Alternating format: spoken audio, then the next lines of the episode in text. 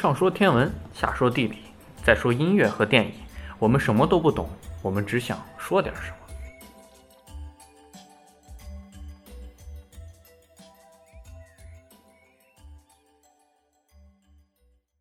嗯，那我们来聊聊电影。我们这一期电影的主题是刚刚获得八十八届奥斯卡电影最佳外语片的《索尔之子》，这是一部匈牙利的电影。嗯，这部电影最大的特点是它用了四比三的画幅，而非十六比九的宽银幕宽银幕画幅。然后它大量使用短焦和前景深的拍摄手法。然后这个 March 比较了解，来让 March 跟我们谈一谈这些摄影技法的问题。好的，好的。就因为确实我个人也比较喜欢拍照片嘛。你的照片，当你在构图的时候，你会考虑你想表达不同的场景的时候呢，你会用不同的画面比例。比如像你要表达一个大场景，就是风景啊什么的，可能就是整个画面更宽一些，会显得气势更宏大。那所以相应的，你把它裁小了之后呢，你的注意力就会更集中在画面的这个主体上。这我觉得这也就是它四比三最大的一个价值。嗯，也是这个这个片子始终跟着主角跟拍，可能就是这个目的。它就是包括它前景深，我觉得也是同样的。你在看的时候，其实这种感觉，我我觉得用这种手法电影并不是很多。我印象里，我好像没有太看过类似的电影。就是当你看的时候，你只能几乎只能看清主角一个人，其他人都是作为背景存在的。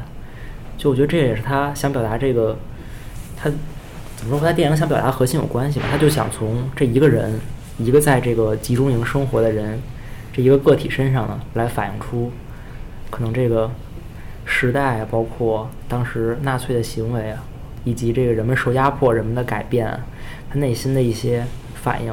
当你把所有的目光都聚集中在以单一的一个个体身上的时候，其实它有时候甚至会比你去全面的了解各个，比如说各个场景来的更震撼，来的更深刻。嗯，对，它的短，它的小画幅和前景深，就是为了，嗯，用技在技术手段上让你把注意力全都集中在主角身上。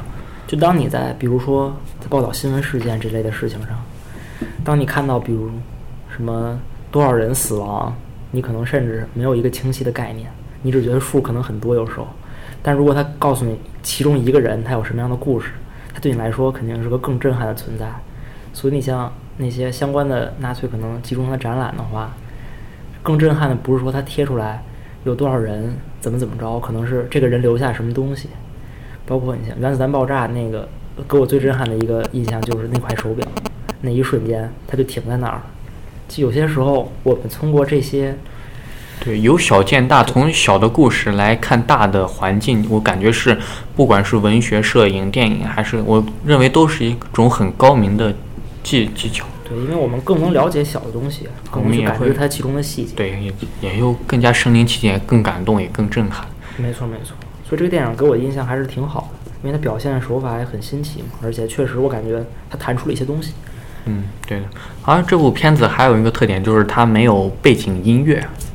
没有 BGM，嗯，它所有的背景的音效全都是，嗯，导演后期然后模拟集中营的环境来，嗯，制造的类似的音效，然后放在背景音乐里面。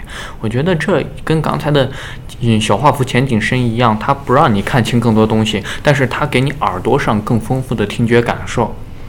嗯，它这个好像还是混杂了各国语言，然后变成就是当时就是塑造当时的环境。对，集中的环境。但是你说它一种，它我是觉得它是一种很高明技巧的一种留白，在在画幅上是一种留白，但是在音乐上，它要告诉你这东西是存在的，但是我不告诉你是什么样子，完全基于你的想象。这比简单直给我感觉更加高明。对你说到这个，它确实是通过背景音乐给你很多信息。不，背景音不是背景音乐。当然，我觉得他不用音乐的原因，并不是因为音乐表达东西比背景音要少，而是可能在这个环境下，音乐这种东西，它放出来会显得有些突兀。嗯，会有并不是很适合这样的。对，出戏的感觉。就算是真的是，就算是悲伤的音乐，它可能放在这儿也不合适。啊，就谈到精神内涵的问题，就是我人已经完全麻木了，在集中营里，所以什么音乐啊、艺术啊，对我来说都没有任何的感觉。对。对，这可能是另外一个重要原因吧。而这部片子的精神内涵，《索尔之子》，我们看了片子也可以看出来，其实那个他千方设法想埋葬的那个孩子，其实应该并不是他的儿子，但是他既然想千方百计的去埋葬他，而给他找个拉比，找个牧师来给他，呃，一个安葬的仪式，可能是因为这个从毒气室里幸存的这个孩子，应该是代表了他在集中营里。呃，黑暗世界的一丝生命的微光，可能给他带来一些精神的力量，还有信仰。你觉得呢？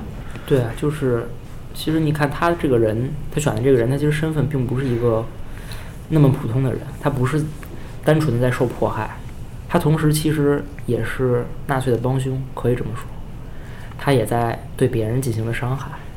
他明明知道把那些人送到毒气室里，他们就都死了，但是他就确实他也不会告诉人们这些这个事实。虽然他们中间也确实有人在，这个策划来反对纳粹，来武装起义，起义是不是也不合适？反正就暴动一类的。但是，就他其实是一个比较麻木的存在，这在这里面，他就是众多的，就是没有什么想法，可能就自己默默的。做着这些支配下来的事情，然后到最后自己也被杀死，这样一个人。嗯，我感觉这个人给我的感受，他嗯有些变态，对啊，而且有些嗯执念顽固到一定地步了。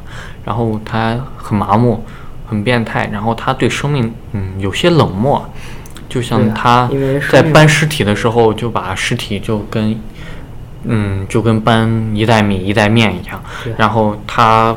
对，刚才也提到了那些想要越狱出去的那些人，然后他好像对他们，只要为了埋葬自己的儿子，搞砸他们的计划，好像对他来说也没有什么心理上的愧疚。在这个环境下，嗯，没事，你先说。就是我感觉啊，他是这个环境下人都会变得比比较奇怪，嗯，因为他他也知道就。怎么说？他也不能叫他，可能是已经确信了自己这个这死亡结局，而且发现他已经很近了。他也没有什么希望，没有什么期盼。他找到了怎么说？他想埋葬这个人，是他埋埋葬这个小孩儿，是他生命的。他觉得他自己生命现在的意义和价值，他觉得这样可以让自己内心得到救赎。他可能已经就是在你每天面对无数的死亡，这么多人在你面前死掉，然后你去埋葬这个埋葬那个，你就对于死亡这个事情本身呢？就没有没有什么感觉了，但是因为，嗯，这个小孩是毒气室里幸存的，所以对他来说可能有更加重要的精神含义。对对对，就是这个时候人们还是需要希望，就是怎么说呢？在战争的时候，人们面对更多的死亡，可能更多的需要一些精神上的东西来支持他，就是不管你是最后活活着还是死去，会支持你活下去。这是给你的一些怎么说，在人性上的一个慰藉吧。然后他他的行为呢，也确实一直是在试图救赎自己的精神。他已经不想救赎自己的生命了，但是他对自己的这个内心，他总还是想把这件事儿给做完，他会觉得更安心一些。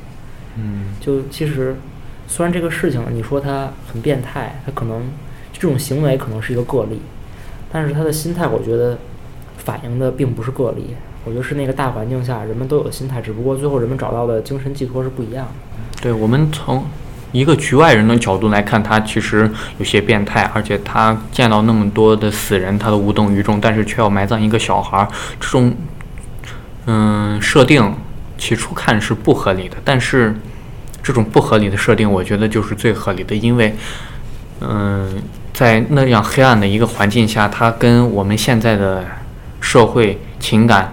嗯，价值观都是完全的颠覆与破坏的，所以它那种不合理，其实我觉得才是反映当时一种真实的状态和人的行为和心理。对。其实我觉得那个集中营里面的每一个人，他他都是那样子的冷漠那样的，所以我觉得变态的并不是他，就其他人连那种那种希望都没有。我觉得可悲的是那些人。当然，希望没没有没有这个值得商榷，对吧？嗯，因为他没有描绘。当然，我觉得他们可能确实有一些人在这个过程中就变得麻木，就很单纯的在帮助着他们的杀戮，然后最后自己也死去。有些人还其实还保留着更大的希望，他们还希望造反。当然，其实像他这样的人呢，其实应该是我觉得可能甚至是最少部分的人，他通过这样一种方式来，就是维护自己的信仰嘛，嗯对于生命的一些信念。但是这个这这种人，他的，因为他他产生了他自己的行为以及他的想法和人们一般认一般所认知到的产生了更大的矛盾，所以才能带来更大的冲击力，让你更好的去知道那样的环境真的可以对一个人造成多么大的影响。嗯对，其实但是在最后的时候，孩子也也没有被很好的埋葬，也是找了一个假拉比啊。然后那那伙想要越狱的团伙也没有成功的逃跑，然后索尔本人也是死在了纳粹之下。然后这其实是一种信仰的毁灭，对的你，说就毁灭就像他给人家一种很悲剧的感觉，悲剧就是把美好的东西毁灭给人看。我觉得他毁灭的非常的彻底，以至于看完时候我觉得是有些阴暗的。但是，但是我其实嗯笑了，嗯，就是对，但是他最后有个小小男孩出来的时候，是感觉真的是有一丝生命微光的感觉。不，其实看那个小男孩出现的，包括他最后那一笑，然后小男孩跑开了，这个时候他其实结局就已经马上就已经出来，你就知道他肯定这帮人肯定都会死，而且马上就要死。对，但是这个小男孩的存在，包括他最后，他这个怎么说？他他等于是，我觉得他并不信仰的延续和传递。对啊，他他的生命，他他已经觉得自己的价值得到了体现，嗯他自己的信仰确实到最后维护觉，嗯，如释重负的感觉。对，对他的信仰已经其实已经达成了。对他发现怎么说呢？他他好像找回了他自己所所渴望的东西，当然这渴望的东西并不是生命，他他也就对于生命没什么追求。嗯，这其实就是一个看起来很黑暗，但是后面三观极正的一个片子。然后还有最后那个小男孩又跑回了那个丛林，对啊，而且你发现这个丛林是开头的那个丛林。嗯，嗯，没，这倒没注意。这我没注意，但是啊其实我觉得有一个细节是，那个小男孩他被纳粹军人跑过来的时候，只是捂住了小男孩的嘴，对然后把他放跑了。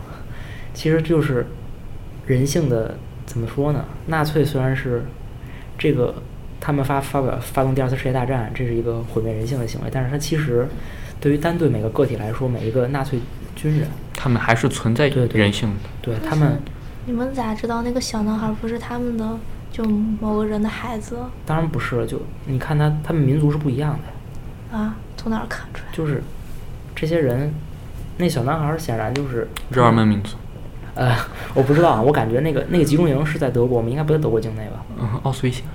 那不是奥斯维辛集中营，不那是吗？不是吧？这个这啊，当然这个这个在意吧，这个我看不出民族差异啊。他们欧洲嘛，他就跟欧洲民族不一样，就就就就河南河北、北京南京人的差别。但是确实是，你这样我我也想到了，就是当时其实纳粹他们这些人呢，他们的精神也是很空虚的，嗯，他们也需要很多东西支持。对，当时，你像著名指挥家富特文格勒，他留在德国境内，他确实也为纳粹纳粹军队指挥了很多贝多芬的交响乐，这其实是他们精神呃一大支柱之一。当然，我们这后世来看呢，富特文格勒虽然没有被定定义为纳粹的帮凶，而且他的他对贝多芬的演绎，尤其是第九交响曲是是绝唱性质的，没几乎没有人超越。就是说，怎么说呢？人们他们精神都需要一个支柱。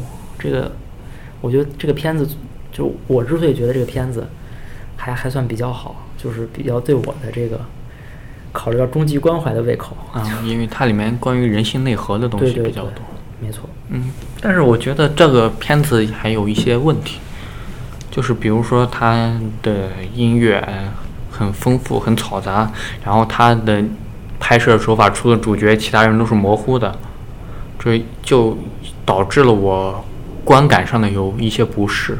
对，确实是。是当你一直在但看起来并不是非常的舒服，虽然它有很深的内涵，但是对，但是这不这种不舒服，我觉得也是影响它内涵的一部分嘛。就是本来就不是一个让人舒服的事情，舒服的看就不能正常的理解到它的内涵了。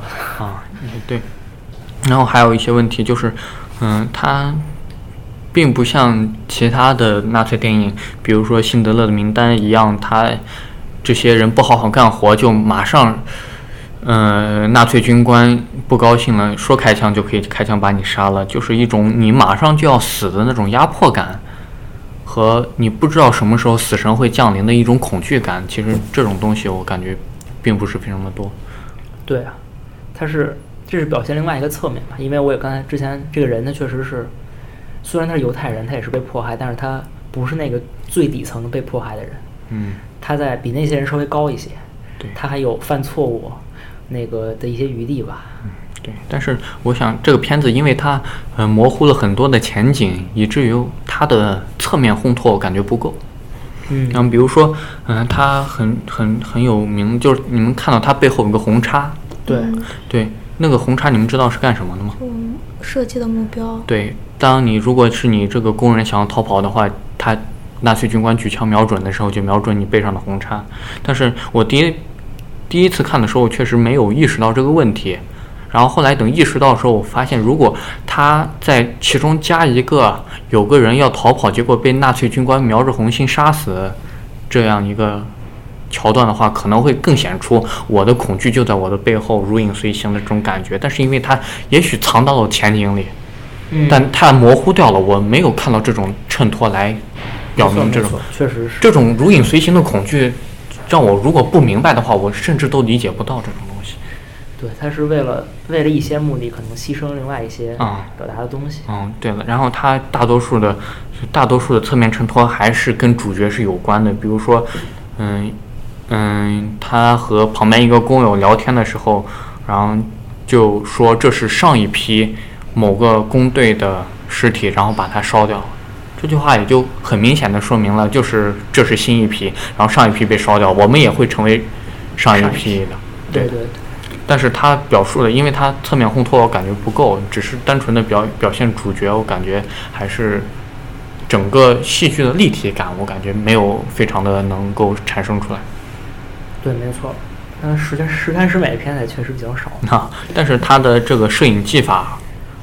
嗯至少很新颖，确实是有创新的一面，而且它并不是一个试验性的作品，它确实拍出东西来了。对，在众多以前也有很多纳粹电影，它是一个确实是新颖之作。这个题材也拍过很多，对，也有很多名作。而且这这部电影是导演的处女作，而且就能用新颖的手法拍出一部较为成熟，不是试验性电影那样只有手法是新的，内容并没有什么内涵的。光是试手法的那种试验性的电影，我感觉已经是非常不错的了。所以这个导演值得关注，以后他的片子可以多看看。啊哈哈！而且这个男主不是专业演员，他是一个诗人。哦，那其实，哎，诗人其实不是专业演员，他其实更能有真实的那种感觉。而且你要说到诗人呢，我还真觉得跟他这种行为倒是更能搭上边儿。而且这个没有太多的表演。全是肢体表演，没有一点情感流露，我认为都没有。对的，其实也不考验演员本人的情感表现的功底。对，但是其实你把一个诗人放到这个位置上，他可能逻辑更搭得通，因为诗人他的思考的更深刻一点，或者就是人思维方式跟咱们就不一定非要讲究对很正常的逻辑了。很多事情他觉得对呢，他就去做，然后就做了就完了。对。好，那这期节目就到这里，我是萨萨，我是十四，啊，我是 March。希望大家继续关注我们，拜拜，拜拜。